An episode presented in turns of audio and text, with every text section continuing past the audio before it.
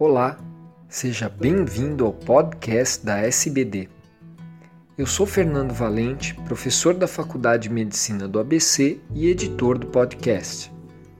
Esses programas contam com a participação de grandes diabetologistas brasileiros. Nessa 23ª edição, iniciaremos com o estudo Cantos, que avaliou o efeito da redução da inflamação nos desfechos cardiovasculares em pacientes com infarto prévio e no câncer, particularmente o câncer de pulmão. Será comentado então o estudo DEVOLT 3, chamando a atenção para a relação temporal entre hipoglicemia grave, desfechos cardiovasculares e mortalidade. A seguir, será discutido o manejo do peso em diabéticos tipo 1 obesos. E por fim, veremos a importância desse tratamento ao comentar o efeito do ganho de peso nos desfechos cardiovasculares de diabéticos tipo 1 que receberam tratamento intensivo no estudo DCCT.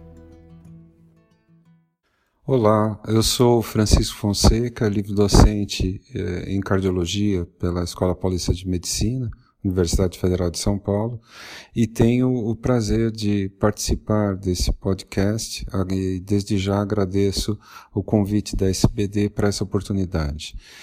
Uh, o tema da minha apresentação é relatar os resultados do recém-publicado estudo Cantos, publicado simultaneamente no New England Journal of Medicine e no Lancet, uh, um estudo que testou pela primeira vez e com resultados positivos se o tratamento da inflamação reduziria o risco residual de pacientes de alto risco todos os pacientes com infarto do miocárdio prévio que mantivessem níveis aumentados da proteína C reativa, iguais ou superiores a 2 mg por litro.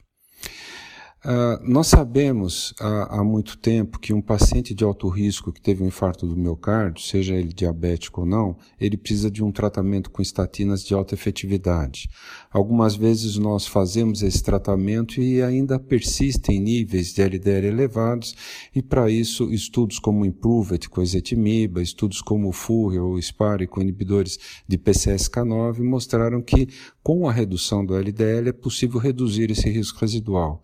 Todavia, alguns pacientes, a despeito de terem, terem alcançado um valor adequado de LDL colesterol, persistem com uma atividade inflamatória ainda mantida, uh, diagnosticada pela presença de níveis de proteína C reativa elevados.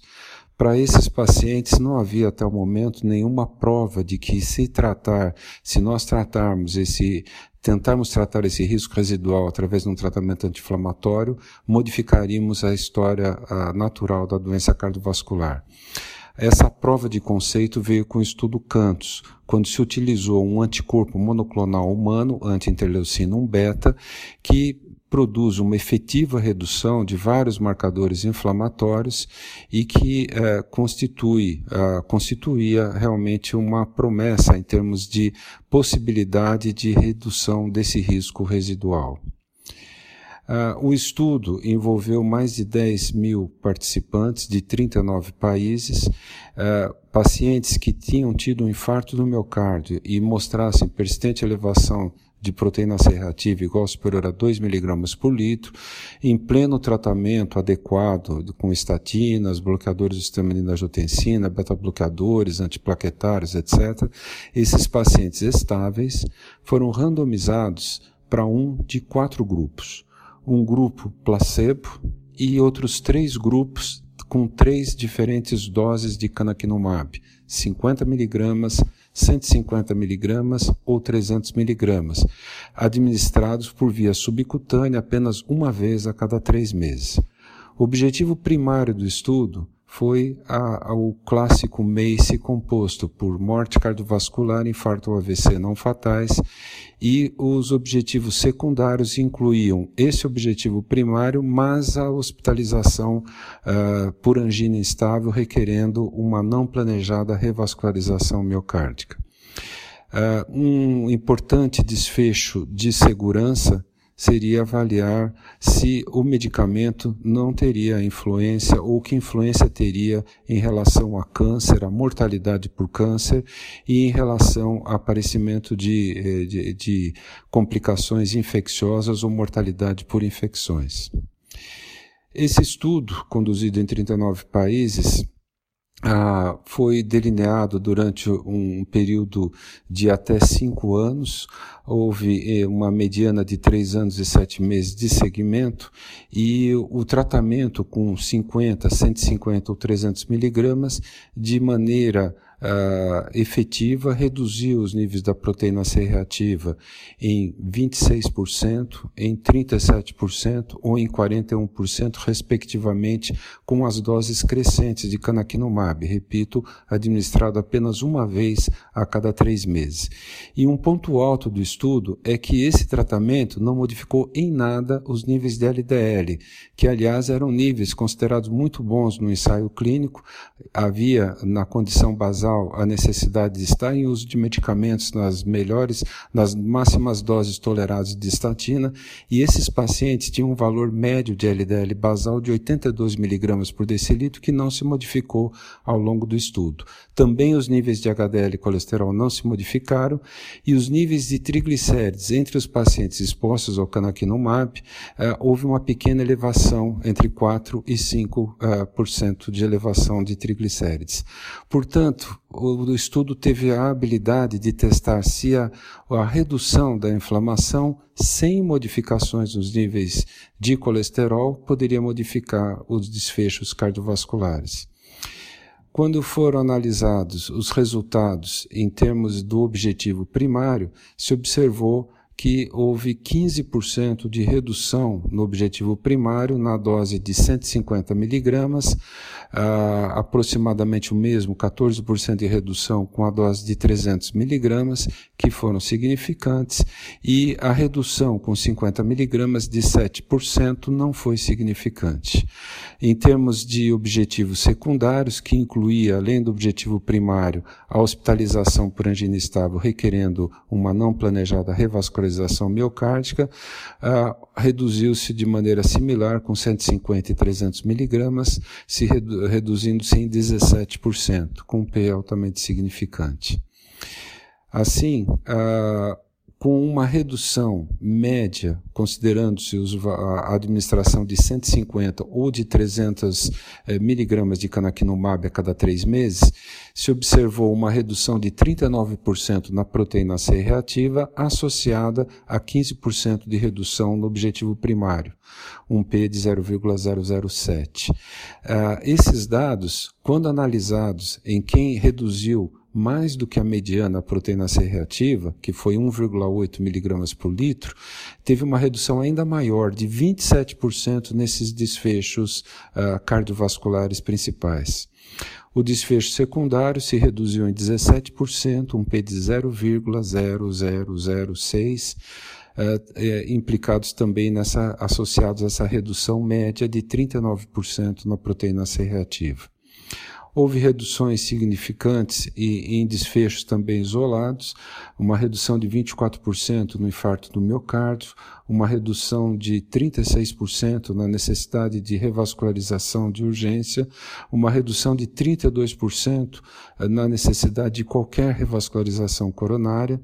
Houve ainda uma redução de 37% na parada cardíaca, mostrando resultados robustos em termos de modificação da doença cardiovascular nesses pacientes com infarto prévio, eu repito, sem que houvesse nenhuma modificação nos níveis de LDL colesterol.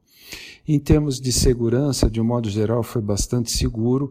Houve uma discreta leucopenia, mas mais presente nos braços do, do canakinumab.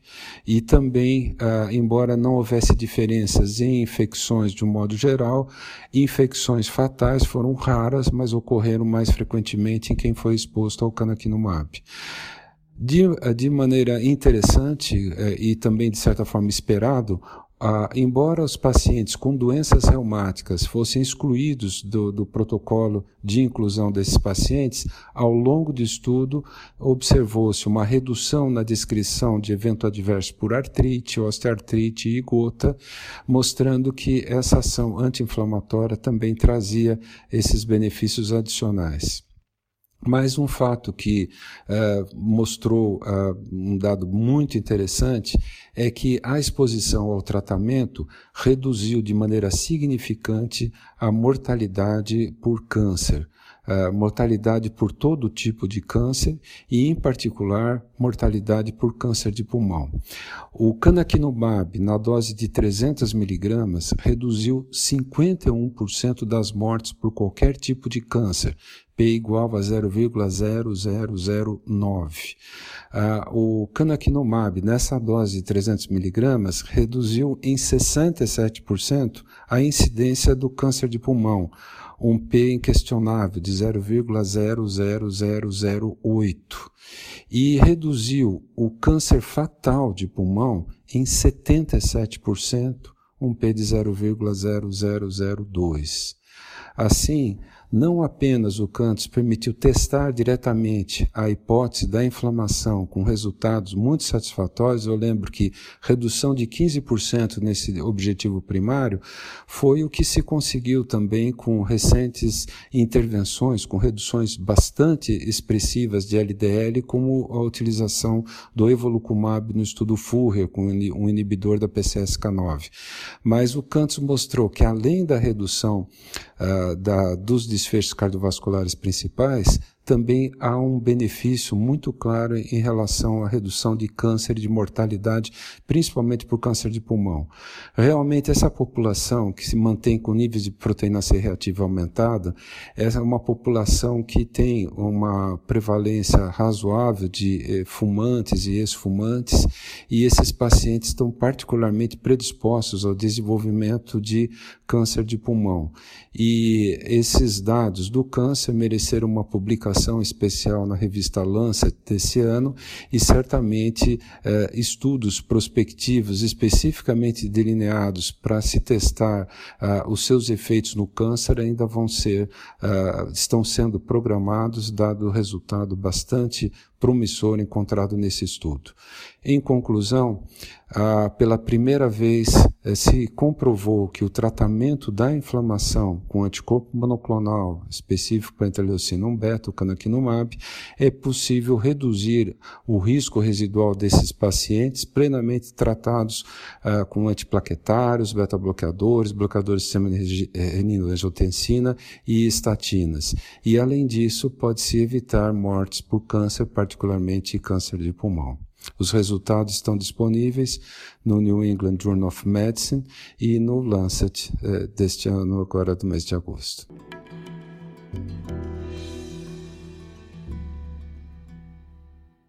Olá, meu nome é Paulo Riso Genestretti, sou endocrinologista e irei apresentar para vocês o artigo Relação temporal entre hipoglicemia grave, desfechos cardiovasculares e mortalidade ou Devolt 3, que foi publicado na revista Diabetologia em setembro de 2017. O estudo Devolt foi um estudo clínico randomizado, duplo cego, onde insulina degludeca foi comparada à insulina glargina ou 100 em pacientes diabéticos tipo 2 de alto risco cardiovascular. O objetivo primário era demonstrar a segurança cardiovascular um desfecho composto do 3P-MACE: infarto não fatal, AVC não fatal e morte cardiovascular. O resultado do DEVOLT confirmou a não inferioridade de insulina degludeca no desfecho composto do 3P-MACE e também superioridade na redução do risco e da taxa de eventos de hipoglicemia grave com o uso de insulina degludeca com o mesmo grau de controle glicêmico em ambos os grupos de tratamento. O estudo DEVOLT 3 foi uma análise secundária pré-especificada do estudo DEVOLT, que comparou o risco de desfechos do 3P-MACE e mortalidade total em pacientes com ou sem episódios de hipoglicemia grave em diferentes períodos de tempo antes do desfecho. A análise estatística foi feita utilizando-se o modelo de regressão multivariada de Cox, onde hipoglicemia foi a variável tempo dependente e o tipo de tratamento foi a variável fixa. O efeito de hipoglicemia grave nos desfechos foi o mesmo em ambos os braços de tratamento. Isto é, não houve interação entre o tipo de tratamento, hipoglicemia grave e desfecho. Deste modo, pôde ser feita uma análise da associação entre hipoglicemia grave e desfechos na população total do estudo. Não foi encontrada diferença significativa no risco de MACE entre os pacientes que tiveram versus os pacientes que não tiveram hipoglicemia. Na análise dos componentes do MACE, houve aumento do risco com significância de estatística de morte cardiovascular a qualquer tempo seguindo um episódio de hipoglicemia grave. Porém, não houve maior risco de infarto não fatal ou AVC não fatal precedidos de episódios de hipoglicemia grave. Não foi encontrada relação temporal entre hipoglicemia grave e MACE nos diferentes intervalos de tempo, e que foi mantida mesmo após ajustes para características basais como idade, sexo, hemoglobina glicada, IMC, tempo de diabetes tipo de tratamento insulínico utilizado, basal bolos, só basal, presença ou não de doença hepática ou renal e risco cardiovascular prévio. Por outro lado, foi observado um risco 2,5 vezes maior, com significância estatística, de mortalidade total em pacientes que apresentavam hipoglicemia grave comparado aos pacientes que não apresentaram hipoglicemia grave. Também foi observado maior risco de mortalidade total 15, 30, 60, 90, 180 e 365 dias após o evento de hipoglicemia grave, comparado com os pacientes que não apresentaram hipoglicemia grave na mesma janela de tempo. Isto é, maior risco de evento independente do tempo após a hipoglicemia grave. Hipoglicemia grave a qualquer tempo foi um preditor de mortalidade total e o maior risco ocorreu com a menor janela de tempo. Essa associação se manteve mesmo após ajustes para as variáveis basais. O estudo de Volt mostrou que insulina degludeca comparado à insulina glargina em diabéticos tipo 2, apresentou uma redução do risco de hipoglicemia com o mesmo controle glicêmico, confirmando os achados de estudos clínicos fase 3 e também os resultados do estudo de SWITCH, que foi um estudo clínico randomizado duplo cego em crossover. Os resultados do estudo DEVOLT 3 demonstram uma associação entre hipoglicemia grave e mortalidade total. Vários estudos clínicos prospectivos e observacionais também mostram essa associação, como o estudo líder, o estudo acorde, o estudo origin. Porém, a maior limitação é a incapacidade de encontrar a casualidade entre hipoglicemia e desfechos, bem como uma relação temporal. No DeVolt, a população era uma população de alto risco cardiovascular, com longo tempo de doença, em torno de 16 anos de diabetes, e uso prévio de insulina. Além disso, 85% dos pacientes apresentavam doença cardiovascular e ou doença renal crônica. Isto é, era um perfil de pacientes que geralmente têm eventos cardiovasculares e episódios de hipoglicemia grave. Entretanto, o resultado dessa análise do estudo DeVolt não estabelece se hipoglicemia grave é um fator de risco ou um marcador de gravidade para esses pacientes. Em conclusão, os resultados dessas análises demonstram uma associação entre hipoglicemia grave e mortalidade total. Além disso, mostram que pacientes que experimentam hipoglicemia grave são pacientes com maior risco de morte após o evento de hipoglicemia. Muito obrigado.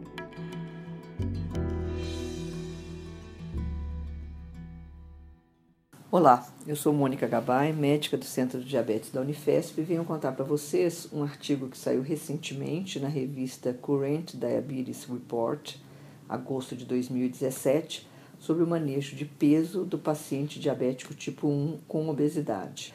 Se acredita que 50% do paciente com diabetes tipo 1 apresente sobrepeso ou obesidade. O estudo de Pittsburgh, que acompanhou as complicações de diabetes em pacientes adultos durante 18 anos, mostrou que a prevalência de sobrepeso aumentou de 29% para 42% e de obesidade aumentou de 3% para 23%, um acréscimo de 7 vezes. Os autores apontam cinco pontos importantes como mecanismo do ganho de peso: terapia insulínica intensiva, o tipo de insulina utilizada, a relação do eixo hormônio de crescimento IGF-1, o diabetes duplo e atividade física. Nós sabemos que a insulina é um hormônio anabolizante e, portanto, ela inibe o catabolismo proteico, estimula a lipogênese e diminui o metabolismo basal. Tudo isso resulta no acúmulo de gordura. Agora, esses efeitos são ainda maiores quando a gente considera a administração exógena de insulina. Enquanto nós temos a insulina endógena passando em primeiro lugar no fígado e, portanto, suprimindo a gliconeogênese, com a insulina exógena circulando na periferia, essa desproporção favorece muito mais o tecido adiposo e o músculo em comparação ao fígado. É também bem sabido que o DCCT mostrou que a terapia intensiva favoreceu o ganho de peso, e isso também é conhecido tem a ver com a frequência maior de hipoglicemia o ganho de peso associado desses pacientes, sempre relacionados a um consumo maior de carboidrato para vencer a, a, hipoglicemia, o que foi favorecido no grupo intensivo. Um outro ponto apontado pelos autores seria o tipo de insulina adotado. A comparação, por exemplo, da insulina Detemir com a NPH mostra que o análogo de longação Detemir é mais favorável para o controle do peso do que a insulina NPH. Em relação à glargina, isso foi visto nos primeiros meses de comparação, mas esses resultados se perderam ao longo dos anos. Os estudos clínicos com a insulina glargina U300 comparado com a insulina glargina U100 mostram que a insulina glargina U300 é mais favorável no controle de peso do que a U100. Em relação ao eixo hormônio de crescimento IGF-1, a deficiência de insulina faz com que seja prejudicado a produção de IGF-1 hepático e com isso resulta numa diminuição do feedback negativo sobre o GH, aumentando a concentração de GH. E essa concentração maior de GH vai favorecer a inibição da supressão da produção hepática de glicose pela insulina. Seria um outro fator contribuinte para o ganho de peso.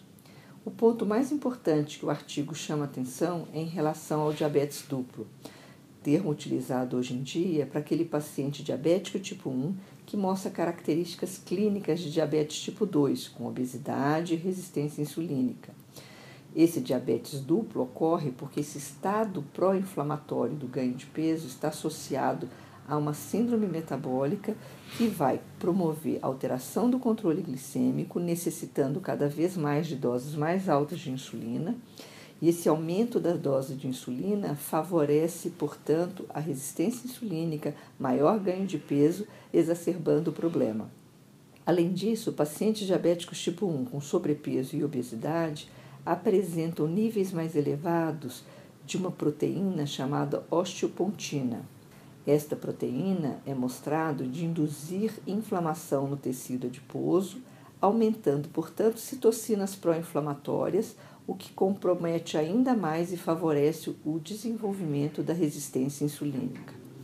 O último fator apontado pelos autores é a inatividade física. Quando se compara pacientes diabéticos tipo 1 com a população normal, os diabéticos tipo 1 são menos ativos, em geral por medo da hipoglicemia.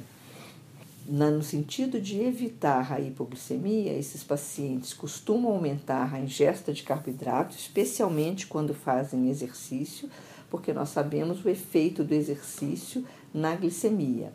Num paciente usuário de bomba, esses valores podem ser modificados no sentido de promover menor uh, uso de insulina basal, diminuindo o risco de hipoglicemia e diminuindo a necessidade de cobertura extra de carboidrato, o que não ocorre, por exemplo, num paciente com múltiplas doses ou com insulina uh, basal inadequadamente alto.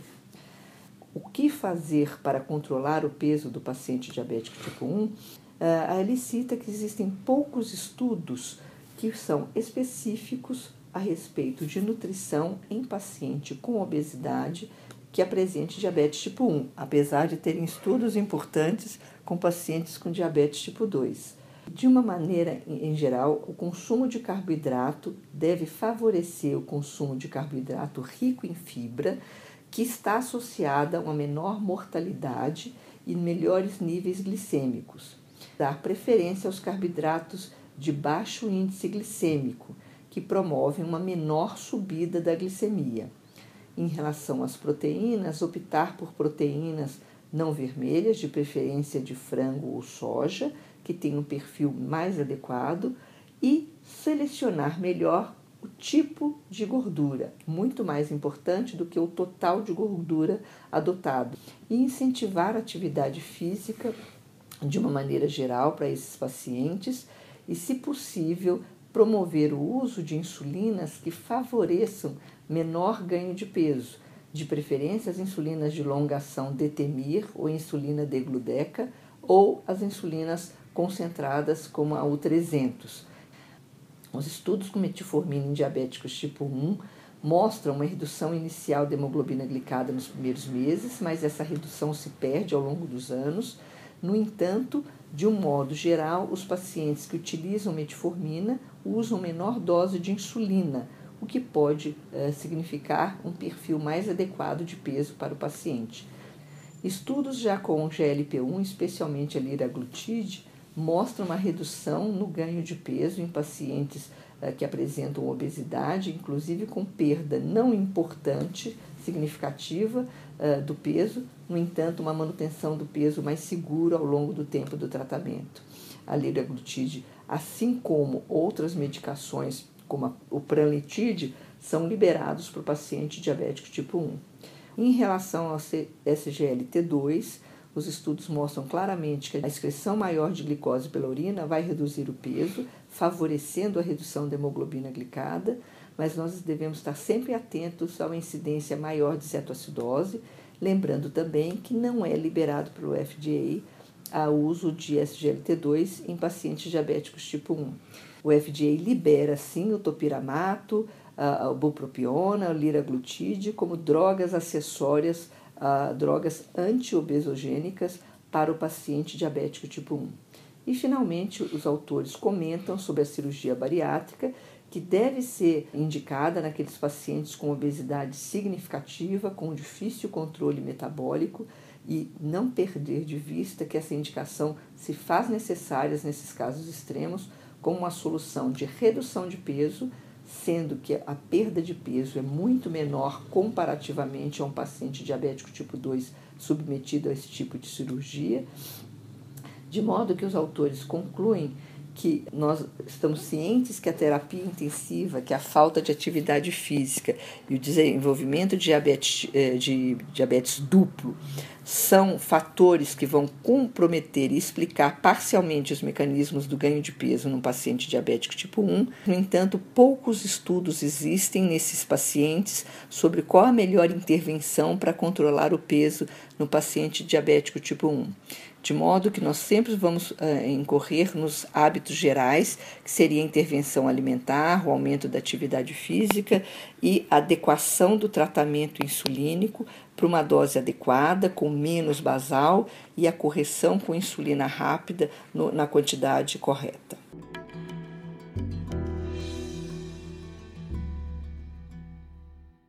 Olá, Eu sou Fernando Valente e vou comentar um artigo publicado na Diabetes Care de dezembro de 17 sobre o impacto do ganho de peso em diabéticos tipo 1 nos desfechos cardiovasculares durante o tratamento intensivo no DCCT e em seu segmento, o EDIC. O estudo DCCT-EDIC foi o primeiro estudo a demonstrar redução do risco de complicações micro e macrovasculares com o tratamento intensivo da glicemia em diabéticos tipo 1 em relação ao tratamento convencional.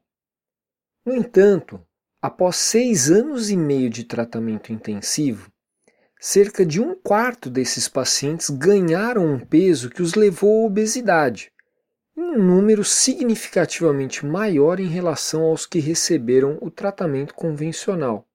E isso se manteve durante o período de observação do estudo, que foi o EDIC.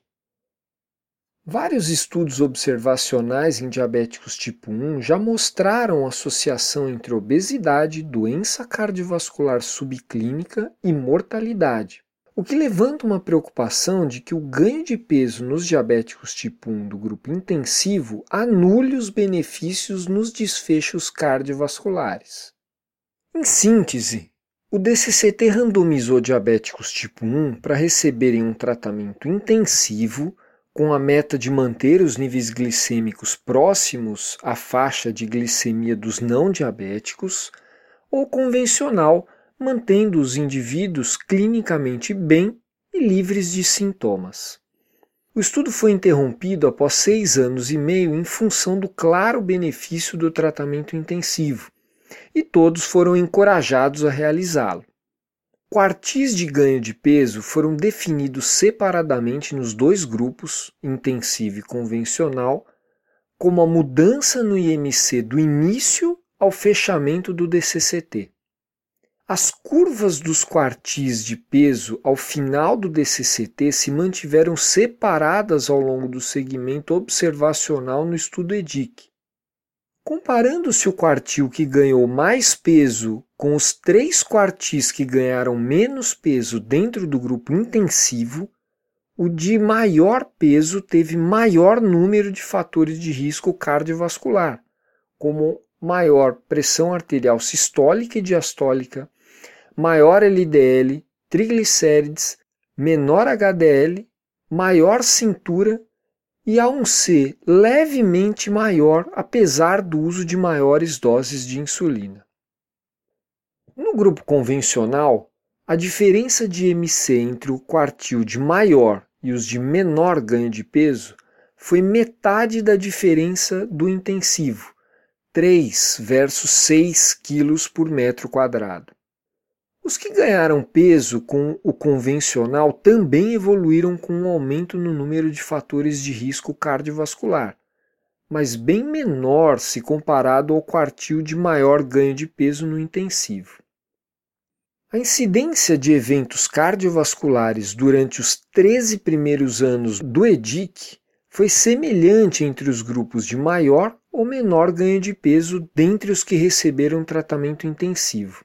Mas o mais interessante é que, após 14 anos de segmento do EDIC, o quartil de maior ganho de peso com tratamento intensivo teve uma incidência de eventos cardiovasculares significativamente maior comparado aos quartis de menor ganho de peso no grupo intensivo, principalmente necessidade de revascularização, cerca de duas vezes maior, sendo a incidência de eventos cardiovasculares do grupo intensivo com ganho de peso comparável ao do grupo convencional.